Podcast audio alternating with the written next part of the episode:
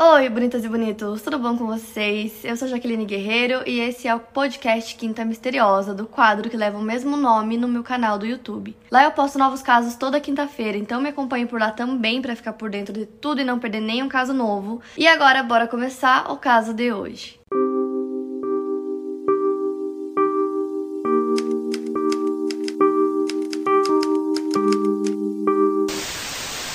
Megan Nicole Kenka nasceu no dia 7 de dezembro de 1986, filha de Richard e Maureen Kenka. A sua família chamava de Maggie. Ela tinha outros dois irmãos, Jeremy e Jessica, mas a Maggie era a caçula. Esse caso aconteceu em 1994 e a família da Megan morava então em Hamilton Township, em Nova Jersey, nos Estados Unidos. E no dia que aconteceu o caso era uma tarde quente de verão, era uma sexta-feira, dia 29 de julho de 1994. A Megan estava então com 7 anos de idade sabe? Então, por volta das seis e meia da tarde, a Megan pede pra mãe dela pra sair brincar com uma amiga vizinha dela. E aí a mãe deixa, ela vai até a casa dessa vizinha mas a vizinha não está em casa, então ela pega a bicicleta dela e vai dar uma volta no quarteirão. E era um bairro assim onde a maioria das famílias se conheciam. A Megan tinha vários amiguinhos ali pela vizinhança, então é um bairro muito calmo, era muito comum que ela fizesse isso, não só ela como outras crianças também. E a Megan costumava também parar às vezes em algumas casas que tinha cachorro para brincar com o cachorro. Ela às vezes levava flores para a mãe que ela pegava dos jardins dos vizinhos, então era uma coisa realmente comum que ela fazia, sair dar umas voltas de bicicleta. Só que nesse dia específico ela tava demorando mais que normal para voltar para casa, então os minutos foram passando até que os pais começaram a achar realmente muito esquisito. Então a família procurou por ela por todo o bairro, freneticamente, em todos os lugares possíveis, e aí quando eles não encontraram nada, eles chamaram a polícia. Então, como ela desapareceu no fim da tarde, né? Ela saiu de casa às seis e meia da tarde, logo eles começaram as buscas, então muita gente resolveu ajudar. É, tinha muitas pessoas procurando por ela, então eles distribuíram flyers tudo no primeiro dia, tava todo mundo tentando encontrar Megan. Mesmo com várias pessoas ajudando, ninguém conseguiu encontrar absolutamente nada. Então, já no dia seguinte, maior medo da família da Megan aconteceu. Eles encontraram o corpo dela. Menos de 24 horas após o desaparecimento, eles encontraram o corpo agredido de Megan em um parque que ficava próximo à casa dela. Mas não foi a polícia que encontrou o corpo da Megan, e sim o vizinho da família Kenka, Jesse Timendiquas. Com certeza não é assim que pronuncia o nome dele, mas depois que já faziam algumas horas que estava todo mundo procurando pela Megan, a polícia já estava investigando, ele interrompeu uma entrevista policial e aí levou os policiais até o local onde estava o corpo. Ele era um dos vizinhos da família Kenka, ele morava quase na frente da casa deles, atravessando a rua um pouco mais a diagonal era a casa dele. E eles raramente conversavam com ele. É, o Jesse era visto como um homem quieto, desajeitado. Então, assim, várias pessoas estavam procurando pela Megan, a polícia já estava investigando o caso e o Jesse levou a polícia diretamente ao corpo. A princípio, ele não confessou o crime, disse que não tinha nada a ver com o caso, porém a polícia percebeu que ele tinha uma marca de mordida na mão e aí eles conseguiram comprovar que aquela marca de mordida era da Megan, o que ligou ele diretamente ao caso.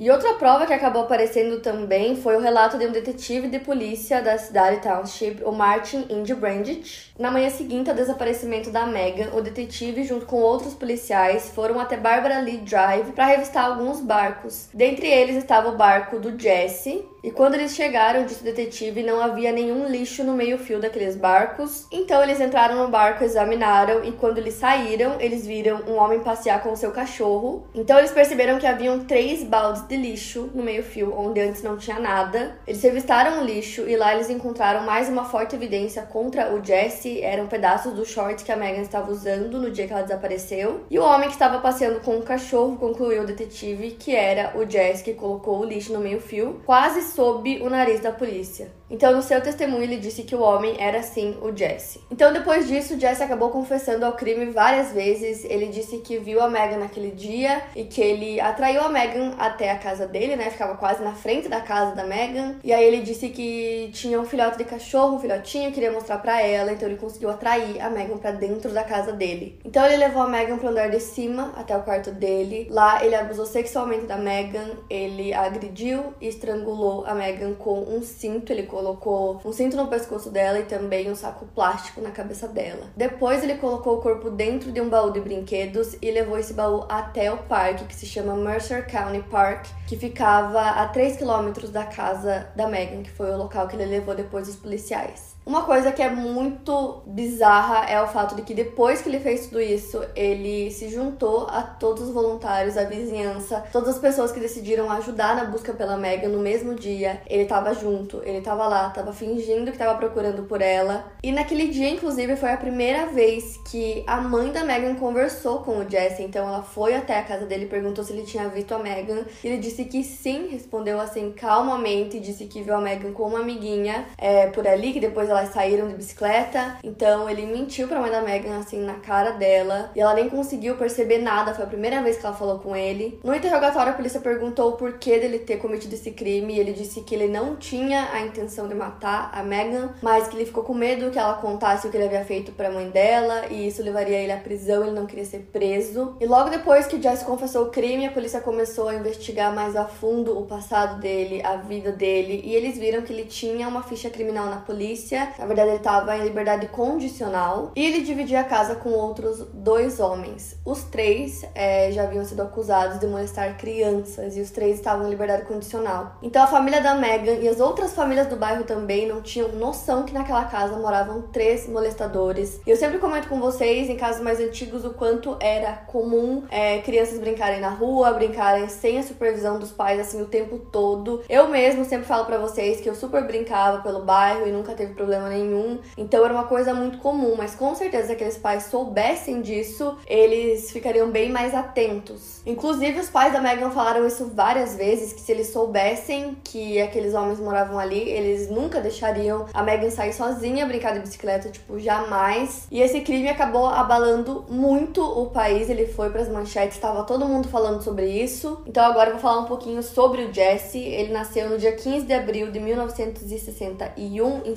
Somerville, Nova Jersey. Ele abandonou a escola na quinta série. Ele tinha duas condenações anteriores por agredir sexualmente meninas. A primeira foi em 1979, ele se declarou culpado da tentativa de agressão sexual agravada de uma menina de 5 anos em Piscataway Township, Nova Jersey. Ele recebeu uma sentença suspensa e após não comparecer ao aconselhamento, ele foi enviado por nove meses ao Centro Correcional de Adultos de Middlesex. A segunda acusação veio em 1981. Ele se declarou culpado por agressão sexual a uma menina de 7 anos de idade. Ele ficou preso no Centro de Diagnóstico e Tratamento de Adultos em Avenel, Nova Jersey, durante seis anos. O Jesse tinha 1,80m de altura e na época do caso ele estava trabalhando no município de Princeton ele ganhava 350 dólares por semana. E esse centro oferecia um programa de tratamento, o qual o Jesse não mostrava interesse algum, ele não participava. Ele, segundo os terapeutas, né, que trabalhavam nesse centro, disseram que ele passava a maior parte do tempo dormindo. Outra terapeuta também disse que ele era muito chorão, que ele vivia reclamando e ela acreditava que ele cometeria outros crimes de abuso quando ele saísse do centro, mas ela não imaginava que ele cometeria assassinato. Então, o caso aconteceu em 1994, mas o julgamento do Jesse só foi acontecer em 1996. Então, no tribunal, na terceira fileira, tinham é, vários parentes e amigos da família Kenka, assim como a Maureen e Richard, os pais da Megan. E do outro lado, né, na sala do tribunal, seria onde os familiares ou amigos do Jesse ficariam, mas ninguém foi ao tribunal nenhuma vez. O Jesse estava com 36 anos de idade, então as únicas pessoas que estavam lá por ele eram seus dois advogados. Durante seu julgamento, Jesse sempre permaneceu muito inexpressivo. Os jurados ouviram o suficiente para conseguir montar o esboço de um homem passivo, mal educado e egoísta, com alguns problemas familiares vagamente sugeridos e pouca capacidade de expressar algum tipo de emoção. Os advogados dele disseram que ele sempre estava muito nervoso, um dos detetives que testemunhou no caso disse que ele nunca foi emocional com nada, nem mesmo quando ele contou para os policiais aonde estava o corpo da Megan. Outro policial disse que sentiu uma onda inesperada de vaidade ou orgulho no Jesse quando ele começou a descrever como ele carregou o corpo da criança dentro do baú de brinquedos. O Jesse disse que para ele isso não foi um problema porque ele malhava às vezes. No dia que ele disse onde o corpo estava, depois a polícia foi até a casa dele para exigir que ele fosse levado para interrogatório. Ele insistiu em ir dirigindo porque ele de alguma forma queria proteger a sua reputação com os vizinhos.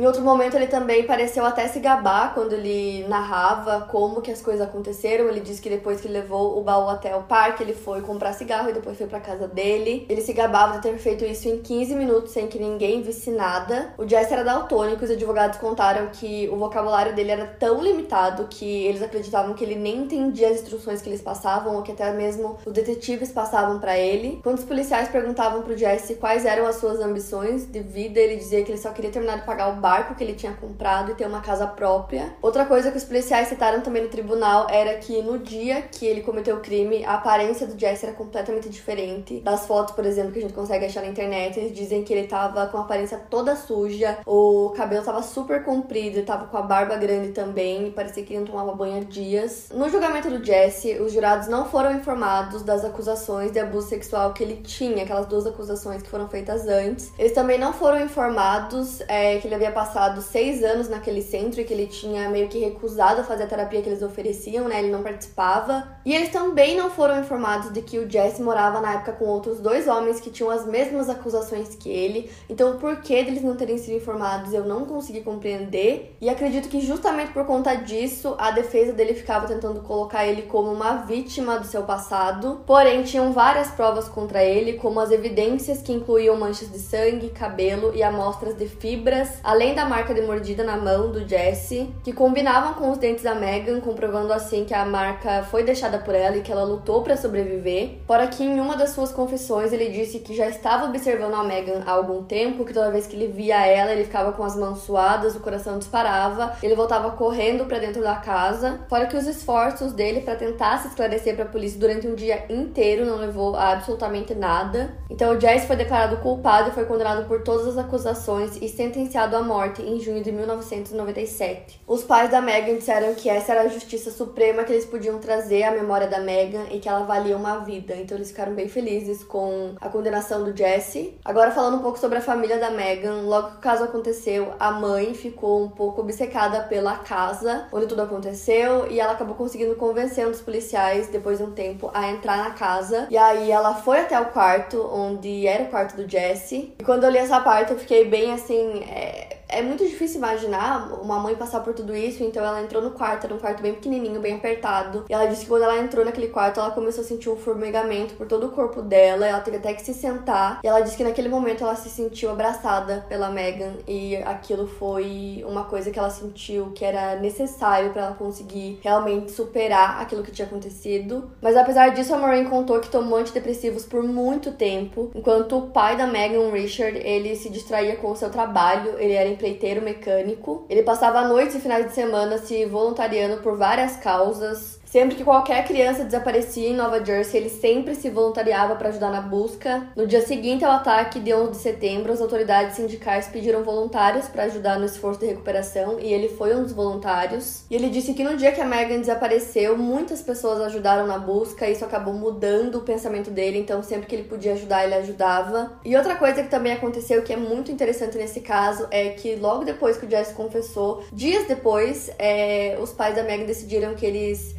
queriam fazer alguma coisa para preservar a memória dela e também para que isso não acontecesse com outras crianças. Então eles decidiram que eles iriam dedicar as suas vidas para que as famílias tivessem ciência toda vez que predadores sexuais estivessem vivendo próximo a elas em todos os bairros dos Estados Unidos. Então eles começaram a viajar pelo país, incentivando políticos, dando palestras aos pais, dando centenas de entrevistas à imprensa, e eles pediam que a lei de Meghan fosse aprovada, então teve até protestos em todo o país para que a lei realmente fosse aprovada. Então essa lei exigia que as comunidades fossem notificadas quando criminosos sexuais se mudassem para esses bairros. Então, outros estados fizeram o mesmo e o presidente na época, Bill Clinton, assinou uma lei federal no dia 3 de maio de 1996. E essa lei, que criou um registro online de criminosos sexuais, então, até hoje, a lei de Megan também autoriza as agências policiais locais a notificar ao público sobre agressores sexuais que representem algum tipo de risco à segurança pública. Então, hoje, todos os estados nos Estados Unidos têm alguma forma da lei de Megan, né? Alguns estados mudam uma coisa ou outra, mas todos eles têm a lei. Eu pesquisei, existem vários sites sobre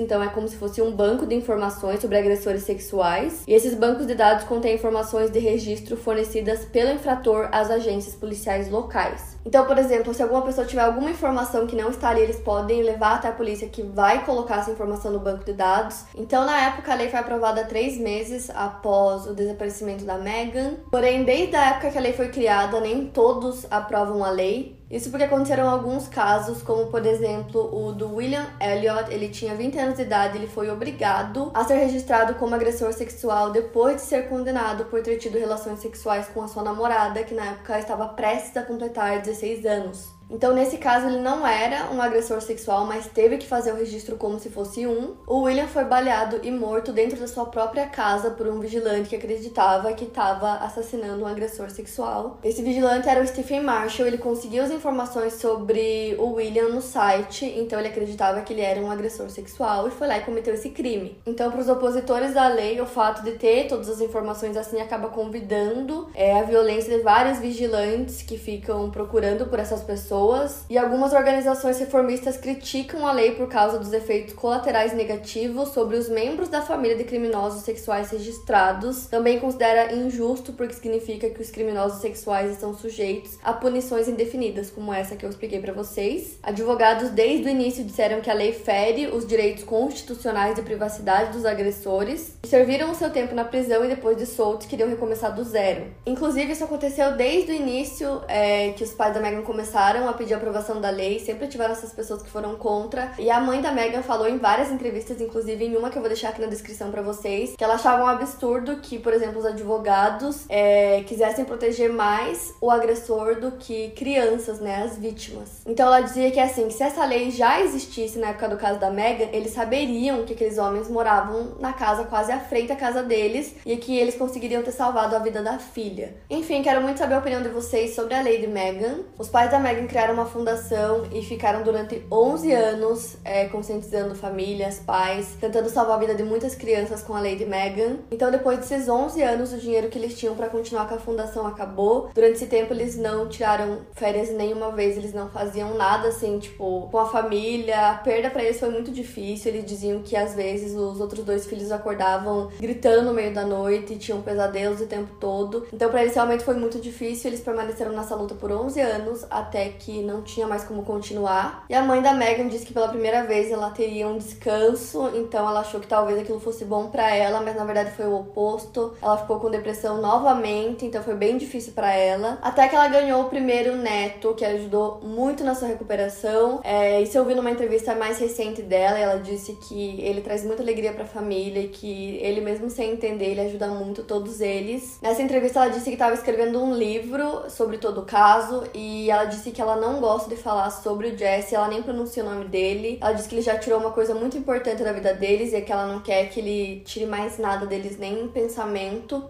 E ela diz também que ela sabe que eles causaram um impacto muito grande no país com a aprovação da lei. É, ela disse que foi o melhor que eles conseguiram fazer e que ela espera que com a lei ela tenha ajudado muitas famílias a proteger suas crianças. A casa do Jesse foi demolida e no local eles fizeram um memorial para Megan com um jardim com várias flores. E quanto ao Jesse, ele permaneceu no corredor da morte até o dia 17 de dezembro de 2007, quando Nova Jersey aboliu a pena de morte. Então a sua sentença foi comutada para prisão perpétua sem a possibilidade de liberdade condicional. Então ele cumpre pena até hoje e esse é um dos casos, como outros que eu também já trouxe para vocês, que alguma coisa boa surgiu do caso, como a Lady Megan. Para mais casos, siga meu podcast aqui no Spotify, lembrando que os casos novos saem primeiro lá no meu canal do YouTube toda quinta-feira. Obrigada por ouvir, até o próximo caso.